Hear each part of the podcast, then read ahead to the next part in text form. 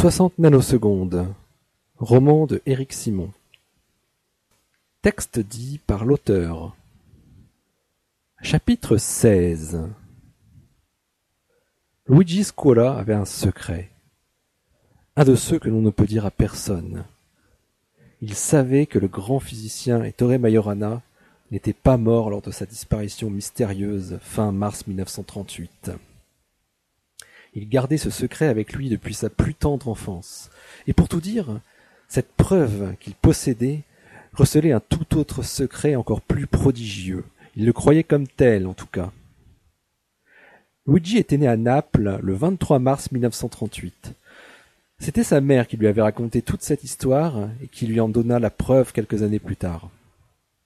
Alors que l'histoire italienne retenait qu'Ettore Majorana avait disparu en mer quelque part entre Palerme et Naples dans la nuit du 26 au 27 mars 1938, s'étant probablement suicidé par noyade en sautant d'un navire dans la baie de Naples, Luigi pouvait affirmer au contraire qu'Ettore Majorana, l'illustre Ettore Majorana, était bien vivant le matin du lundi 28 mars 1938.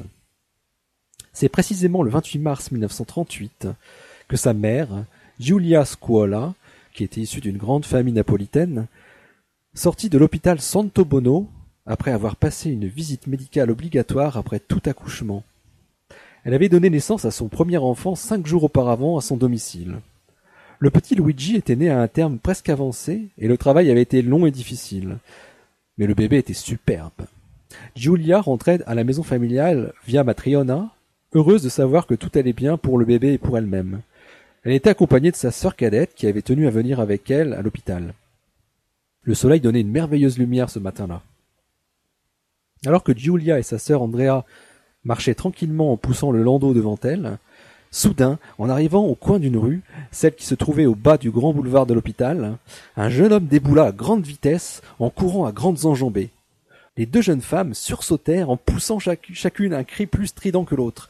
Ils couraient si vite avec une sorte de baluchon en bandoulière qu'ils ne pouvaient s'arrêter à temps pour éviter le landau. Il fit alors comme une sorte de figure acrobatique en essayant de sauter en l'air pour éviter de renverser le nouveau-né. Les deux femmes furent si surprises qu'elles crurent tout d'abord à une agression ou qu'il s'agissait d'un malfrat poursuivi par la police. Mais elles comprirent assez vite qu'il ne s'agissait que d'un jeune fou. Le jeune homme hirsute, dans son élan, se prit les pieds dans une de ces bandes d'incendie qui peuplent le bord des trottoirs napolitains et chuta lourdement en laissant tomber son baluchon, d'où s'échappa toutes sortes de babioles, des vêtements se retrouvèrent par terre tandis qu'un gros tas de papiers furent projetés en l'air et retombèrent dispersés par le léger vent marin qui s'était levé. Très vite, le jeune homme se releva, visiblement avec une cheville douloureuse. Il regarda à peine les deux jeunes femmes, il jeta en revanche un regard au landau qu'il était visiblement soulagé de ne pas avoir renversé. Il marmonna ce qui pouvait ressembler à des excuses en ramassant et en rassemblant ses vêtements. Il fit de même très vite avec les papiers qui jonchaient le trottoir. Puis il se releva, croisa le regard d'Andrea, dit Mille excuses, je dois partir.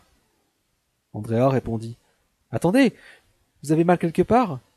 Mais le jeune homme avait déjà repris un pas de course claudiquant en direction de la gare et ne se retourna pas. Giulia avait à peine repris son souffle, et pendant que sa sœur essayait d'appeler le jeune dératé, se pencha sur son bébé dans le landau. Oh mon Dieu La tête du petit Luigi était recouverte de deux feuilles pleines de gribouillis. Elles avaient atterri à l'intérieur du landau lors du choc sans que personne s'en aperçoive, et le jeune homme ne les avait pas remarquées en se pressant de ramasser tout son barda. Giulia prit les feuilles dans ses mains et appela le fugitif. Monsieur, monsieur mais il avait déjà traversé le boulevard, et la voix faible de la jeune mère était entièrement couverte par le bruit des automobiles qui fendaient le boulevard de l'hôpital. Tant pis, va.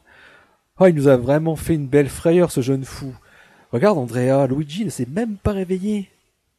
Le bébé dormait paisiblement comme un nouveau-né de cinq jours, emmailloté dans ses langes. Il ne s'était même pas réveillé quand le jeune homme avait bousculé le landau. C'était une sacrée chance. Julia regarda les deux feuilles. Qu'est-ce que c'est que ça? dit-elle à haute voix, très étonnée. Fais voir, répliqua Andrea. Oh là là, mais on n'y comprend rien. C'est quoi ces signes bizarres? On dirait des mathématiques avec plein de lettres grecques partout. Julia reprit les deux feuilles noircies recto et verso et les rangea dans son sac. Elle répondit à sa sœur. Je crois que c'est un savant fou, de, ceux que l'on rencontre dans les romans d'aventure extraordinaires, tu sais. On dit souvent que les mathématiciens sont des gens très distraits. Bah, je parierais que c'est quelqu'un comme ça. Je montrerai ça à Alessandro. Peut-être qu'il saura de quoi il s'agit. Tu as vu qu'il a couru par là-bas? C'est la direction de la gare. Peut-être avait-il un train à prendre et était-il en retard pour l'attraper? C'est possible. Je sais pas trop à quoi ressemble un savant, à vrai dire. Arrivé à la maison et accueilli par l'heureux papa Alessandro, qui venait de rentrer de son office de notaire, les deux femmes racontèrent leurs mésaventures. Intrigué, Alessandro Scuola demanda à voir les feuilles ésotériques. Il les parcourut rapidement et conclut lui aussi qu'il s'agissait de mathématiques modernes qui étaient enseignées en deuxième et troisième cycle universitaire. Il se souvenait d'un ami à lui à l'université qui étudiait ce type d'équations bizarres avec dans ses études de mathématiques. Sans raison particulière, Giulia conserva les deux feuillets en les rangeant dans le tiroir de sa commode où elle gardait tous ses papiers importants. Son petit Luigi venait de se réveiller et demandait le sein. Elle s'empressa de répondre aux attentes du petit glouton. Ce n'est qu'environ un mois plus tard que Giulia repensa à ce qui lui était arrivé en sortant de l'hôpital Santo Bono. En lisant son journal hebdomadaire, la Domenica del Corriere, elle tomba sur un avis de recherche dans la, rubrique Qui l'a vu L'annonce était lancée par un certain Salvatore Majorana, notaire, qui recherchait son frère qui avait subitement disparu soit en Sicile ou soit dans la région napolitaine. Le court texte était accompagné d'une photographie d'assez piètre qualité. Mais Giulia reconnut sans coup férir le jeune homme hors d'haleine qui s'était presque jeté sur le landau de Luigi. Elle était sûre que c'était lui. Il aurait disparu la veille du jour où elle était allée faire sa visite au service de maternité de l'hôpital. Cela ne pouvait pas être une coïncidence. Elle montra dès le lendemain à sa sœur Andrea l'encart qu'elle avait soigneusement découpé et lui demanda si la photographie lui disait quelque chose, sans rien lui dire de plus. Andrea lui dit aussitôt Le savant fou à la sortie de l'hôpital.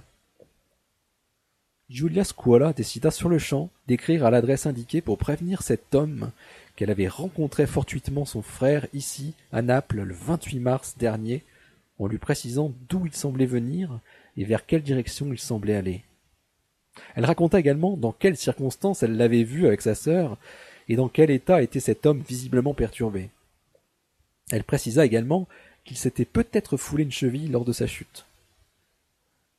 Julia omit en revanche de lui parler des deux feuillets qu'elle avait conservés et qui lui étaient complètement sortis de la tête. Giulia reçut une lettre venant de Rome une semaine plus tard de ce Salvatore Majorana. Il la remerciait vivement pour son témoignage, qui lui redonnait un fol espoir de retrouver son frère vivant.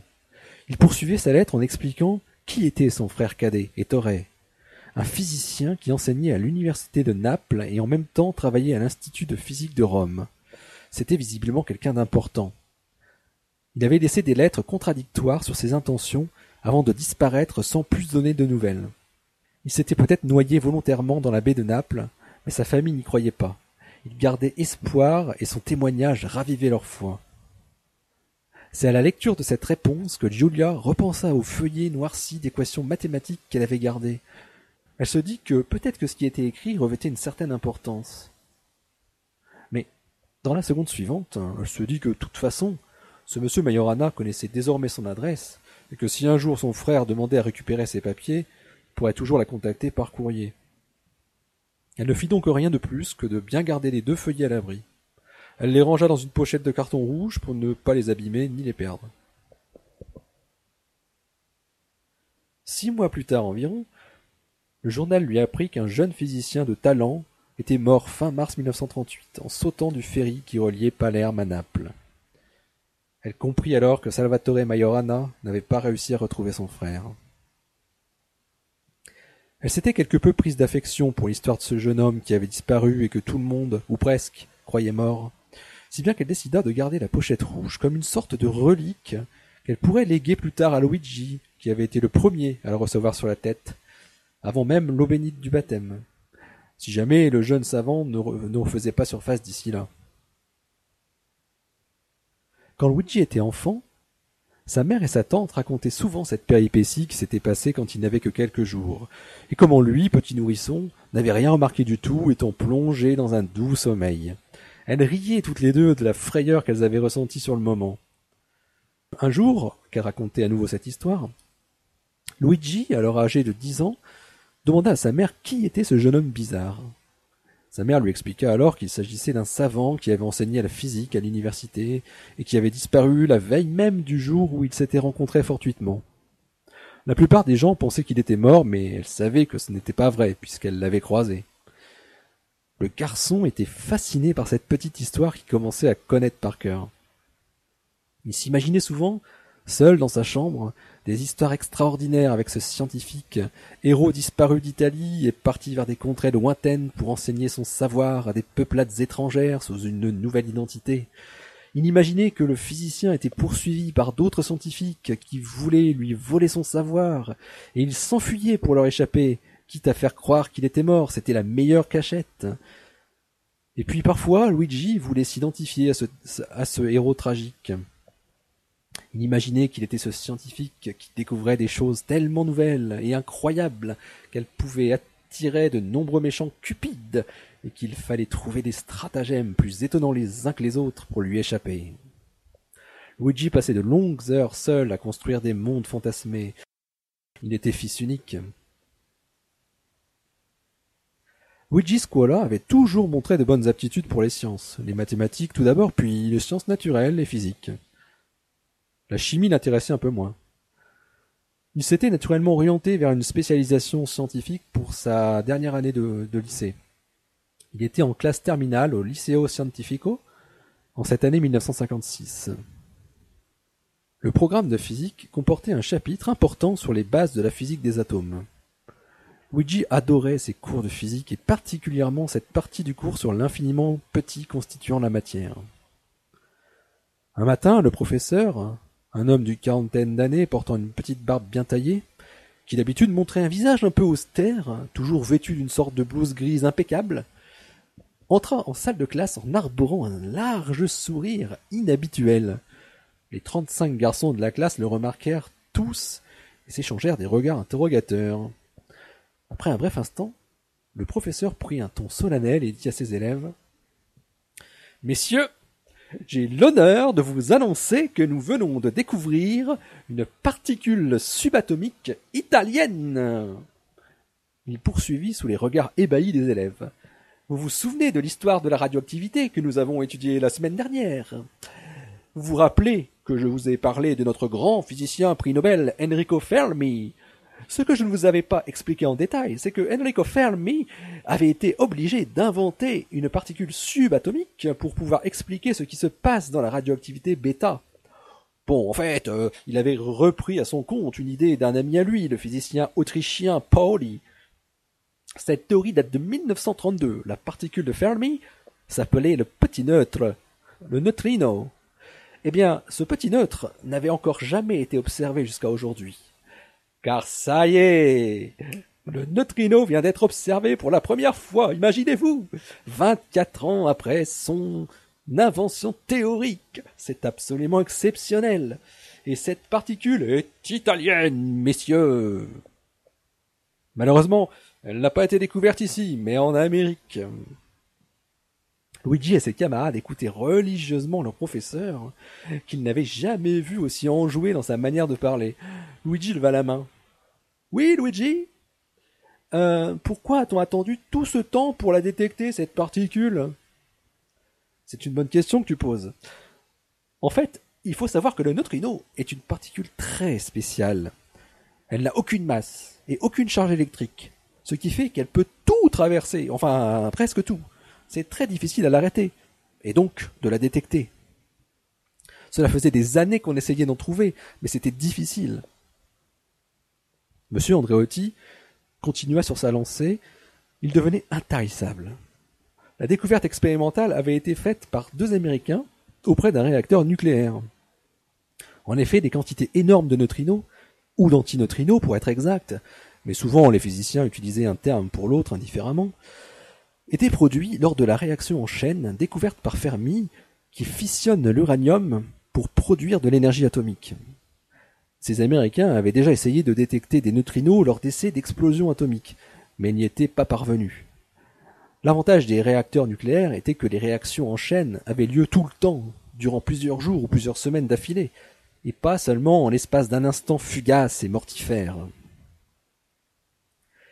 Il poursuivit son discours plein d'emphase en racontant comment lui, alors simple étudiant à la faculté des sciences de Naples, avait pu côtoyer l'un des physiciens qui faisait partie du groupe de ceux qui inventèrent le neutrino.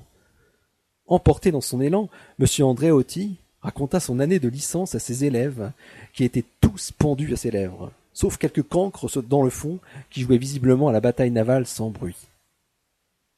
C'était l'année universitaire 1937-1938. Il se souvenait des détails comme si c'était l'année précédente.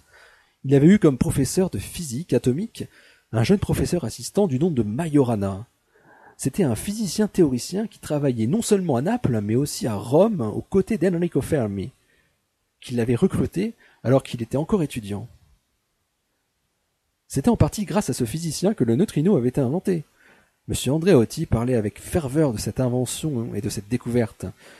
Avant de passer le concours de professorat du secondaire, il aurait aimé poursuivre ses études plus loin, pour pourquoi pas effectuer un doctorat de physique. Mais les circonstances et les lois raciales de Mussolini en avaient décidé autrement. M. Andréotti avait beaucoup apprécié les cours du professeur Majorana qu'il avait suivis. Et il fut extrêmement déçu de devoir changer de professeur au début du deuxième semestre pour se retrouver devant un professeur aux cheveux blancs qui leur enseignait la mécanique quantique sans visiblement tenir la théorie pour quelque chose d'acquis. Il raconta ensuite aux élèves ce qui était arrivé à son jeune professeur d'université au printemps 1938. Il avait disparu mystérieusement du jour au lendemain, sans laisser aucune trace. En écoutant disserter son professeur de physique, Luigi était subjugué. À l'évocation de ce professeur d'université disparu soudainement sans laisser de traces, il repensa immédiatement à l'histoire que lui avait souvent racontée sa mère au sujet d'un savant fou qui, était disparu et que tout le monde croyait mort. La date dont parlait M. Andréotti correspondait à sa date de naissance. Il en frissonna de bonheur. Il comprit que c'était ce Majorana. Quelle coïncidence que son professeur l'ait eu lui-même comme professeur. L'histoire des particules subatomiques commençait à vraiment le passionner, sans qu'il eût pu savoir pourquoi. Dès le soir venu, rentré à la maison le plus vite possible, Luigi demanda à sa mère si elle connaissait quelques détails sur l'histoire qu'elle lui avait souvent racontée au sujet de sa sortie de l'hôpital quand il était bébé. Connaissait-elle le nom de ce savant disparu? Julia ne se rappelait pas du nom, mais elle se rappela très bien avoir correspondu avec le frère de cet homme. Quand Luigi lui expliqua pourquoi il voulait en savoir plus sur cette histoire, le visage de sa mère s'illumina. Luigi demanda Ne s'appelait-il pas Majorana? Majorana, c'est ça, c'est son nom. Merci, maman, merci. Ah, il faut que je le dise à monsieur Andréotti. Il faut que je lui dise que le professeur Majorana n'est pas mort. Oh, mais nous n'en savons rien, Luigi. Nous savons seulement qu'il n'est pas mort noyé en mars 1938, mais qui sait ce qui s'est passé par la suite? D'ailleurs, euh, je n'ai plus jamais eu de nouvelles de sa famille, alors... Euh, mais attends Quoi? Mais oui, j'avais gardé des papiers. Des papiers? Mais oui, les papiers qui étaient tombés dans ton landau. Des papiers du professeur Majorana? Oui, des pages d'écriture incompréhensibles. Je dois encore avoir cette pochette quelque part, je garde tout, tu sais. Il faudrait aller voir dans le grenier. Si ça t'intéresse, tu peux les récupérer. Luigi était surexcité. Pourquoi sa mère ne lui avait pas parlé auparavant de l'existence de ces papiers d'un fameux physicien disparu? C'était fabuleux. Il fallait absolument retrouver ces papiers. Il se précipita alors à l'étage pour monter au grenier qui était accessible par une trappe. Il prit le petit escabeau qui était rangé d'habitude dans le placard à balai. Le grenier était éclairé par des raies de lumière qui traversaient les tuiles. Une chaleur étouffante y régnait. Des toiles d'araignées poussiéreuses jonchaient les charpentes. Une bonne odeur de bois vieilli emplissait les narines de Luigi, dont le visage était illuminé comme celui d'un chercheur d'or sûr qu'il va trouver une pépite grosse comme son poing. Il allait découvrir des secrets de physicien. Il trouva assez facilement la grande caisse en bois que lui avait décrite sa mère. À l'intérieur était entassée une quantité de pochettes cartonnées de différentes couleurs. Certaines avaient une inscription décrivant leur contenu, d'autres non. Luigi vida entièrement la caisse en faisant consciencieusement deux piles, une pour les pochettes marquées et l'autre pour celles qui étaient vierges. Des gouttes de sueur perlaient de son front et tombaient sans bruit sur le plancher en bois. Il prit ensuite soin, assis sur le sol poussiéreux avec des gestes rapides, d'ouvrir l'une après l'autre toutes ses pochettes pour inspecter leur contenu. Il trouva son trésor très vite. C'était une pochette rouge. Elle contenait deux feuilles un peu jaunies, sur lesquelles étaient écrites au stylo en petits caractères de nombreuses équations et quelques mots sur leur recto et leur verso. Elles étaient un peu chiffonnées. Ça ne pouvait être que ça. Luigi tremblait à l'idée qu'il tenait entre ses mains les écrits de l'un des physiciens italiens qui avait inventé la particule fantôme qui venait d'être découverte par des Américains vingt-quatre ans après, et qu'il avait rencontré alors qu'il n'avait que quelques jours, le jour même de sa disparition supposée. Son cœur frappait violemment sa poitrine. Luigi resta assis sur le sol au milieu de ses piles de pochettes en carton, essayant de déchiffrer ce qui était écrit sur ces deux feuilles. Il n'y comprenait absolument rien. Mais peut-être que M. Andréotti, son professeur de sciences physiques, pourrait lui expliquer ce qui était écrit là. Dès le lendemain, Luigi, à la fin du cours de physique, s'approcha de son professeur pour lui montrer sa précieuse découverte. Mais il ne voulut pas lui dire d'où venaient ces feuilles d'équations. Il désirait plus que tout au monde garder son secret. Alors que sa première réaction la veille avait été de se dire qu'il devait raconter à M. Andréotti, qui avait connu Ettore Majorana, ce qui s'était passé lorsqu'il était nourrisson le 28 mars 1938, il se ravisa lorsqu'il découvrit la pochette rouge. Il se dit que lui seul devait savoir que le professeur Majorana n'était pas mort dans la nuit du 26 au 27 mars. En revanche, il souhaitait comprendre ce qui avait été écrit par Ettore Majorana. Afin de conserver son secret, Luigi avait recopié sur son cahier du mieux qu'il pouvait les sigles et autres équations qui figuraient sur les feuillets de la pochette. En allant voir son professeur, il trouva comme prétexte qu'il avait ouvert un livre de physique à la bibliothèque et en avait trouvé le contenu très étonnant, et en avait recopié dans son cahier des, extraits pour savoir de quoi il retournait. Il demanda à M. Andréotti s'il pouvait lui expliquer ce que signifiaient ces équations. Le professeur quadragénaire, à la vue de ces équations, fut interloqué, fronça les sourcils, puis dit à Luigi Oh, il s'agit de physique théorique de très haut niveau, je suis malheureusement pas en mesure de te dire de quoi il s'agit exactement. Il y a ici du formalisme de ce qu'on appelle la mécanique quantique, telle qu'elle a été développée par Heisenberg dans les années 1920. C'est la physique qui décrit les atomes et les constituants. Mais c'est étonnant, c'est étonnant. Je reconnais également des formules qu'on rencontre dans la relativité d'Einstein. Et généralement, elles ne vont pas ensemble. Pour comprendre toutes ces équations, il faudra que tu poursuives des études de physique au moins jusqu'au troisième cycle. Tu as encore le temps. Luigi, à l'écoute des mots de son professeur, était émerveillé. Il pensait avoir enfin trouvé sa voie après le baccalauréat. Lui aussi pourrait découvrir des particules étranges qui traversent tout sans interagir, comprendre comment on peut créer de l'énergie uniquement en cassant des atomes, et ce que sont réellement ces neutrinos, dont le secret recelait peut-être dans ces deux feuillets que la destinée avait mis sur son chemin et dont il était décidé à percer le mystère. Le baccalauréat en poche, Luigi s'inscrivit à l'université de Rome en section sciences, option physique, avec la bénédiction de ses parents qui avaient bien compris que la science était un débouché formidable pour leur fils si curieux de tout. Les trois premières années universitaires furent studieuses et Luigi se régalait. En troisième année, il suivait un cours de physique corpusculaire. C'était une époque incroyable, où presque chaque mois, une ou plusieurs nouvelles particules étaient découvertes, des mésons, des kaons, des hyperons et autres particules étranges. Luigi était passionné par ce monde de l'infiniment petit. Il décida que le temps était venu pour lui de déchiffrer et comprendre ce qui était inscrit sur le trésor qu'il gardait précieusement dans une boîte en fer sous son lit, le manuscrit de Majorana. Il avait déjà repéré des formulations typiques de relativité générale qu'il avait abordées l'année précédente avec des objets mathématiques qu'on appelait des tenseurs. Il y avait également des matrices pleines de nombres complexes. Ça, c'était plus difficile à saisir. Le problème était surtout que sur ces deux feuillets manquait à la fois le début et la fin. Ce n'était qu'un extrait d'une sorte de longue démonstration. Luigi voulait seulement savoir de quoi cela parlait, et si jamais il pouvait en comprendre davantage, il aurait été ravi. Parmi ses amis étudiants, tout le monde connaissait le prix Nobel Enrico Fermi, mais en revanche, peu d'entre eux connaissaient le nom de Majorana. Luigi se sentait unique. Il avait un héros pour lui tout seul.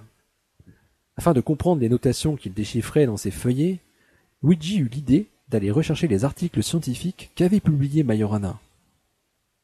Il se rendit au deuxième étage du sombre bâtiment en forme de bunker mussolinien qu'on appelait bibliothèque universitaire pour se rendre dans la section dédiée aux chercheurs.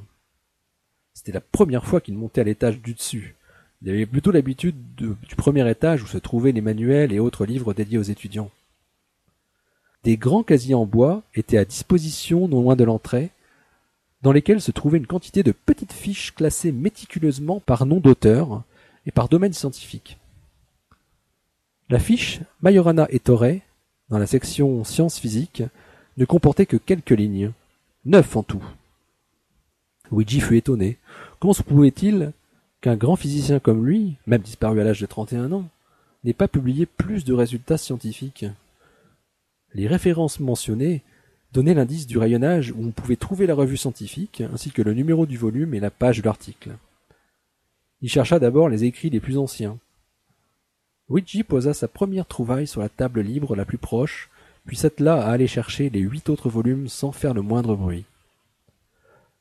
L'odeur du vieux papier mêlée à celle de la poussière était prenante, presque enivrante. Le silence qui régnait dans la grande salle ressemblait à celui d'une église déserte, ce qu'accentuait la semi-obscurité du début de soirée. Les journaux étaient reliés par volumes dans des reliures cartonnées colorées. Les couleurs signifiaient visiblement quelque chose que Luigi ne saisit pas. Cela ne devait pas avoir une grande importance il trouva un article qui était cosigné avec Enrico Fermi et Emilio Segre, et qui parlait de la radioactivité bêta. Mais rien dans cet article ne ressemblait aux équations des feuillets. Sachant que les feuillets dataient a priori de 1938, il chercha un article datant des années juste antérieures à cette date. Les neuf articles dataient de la période allant de 1928 à 1937. Le premier n'avait été publié alors qu'il n'était qu'en deuxième cycle universitaire.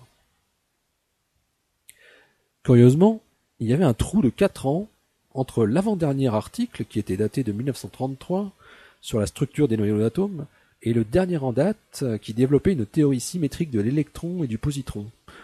Il avait donc publié huit articles en cinq ans, ensuite plus rien, puis un dernier juste avant de disparaître à jamais.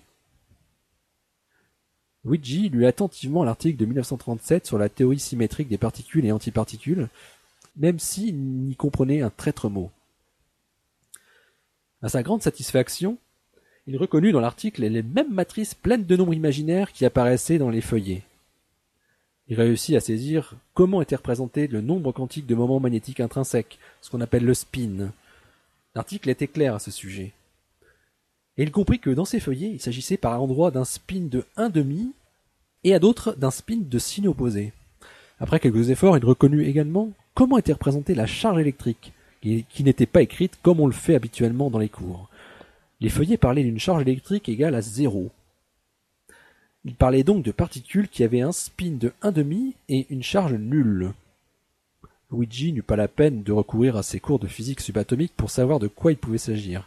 Il n'y avait que deux particules qui étaient neutres et avaient ce type de spin, le neutron et le neutrino. Mais Luigi savait que Majorana avait travaillé sur ces deux particules au cours de sa courte carrière. L'article de 1937, notamment, ne parlait pas du tout des neutrons, mais plutôt des particules légères qui sont les électrons et les neutrinos.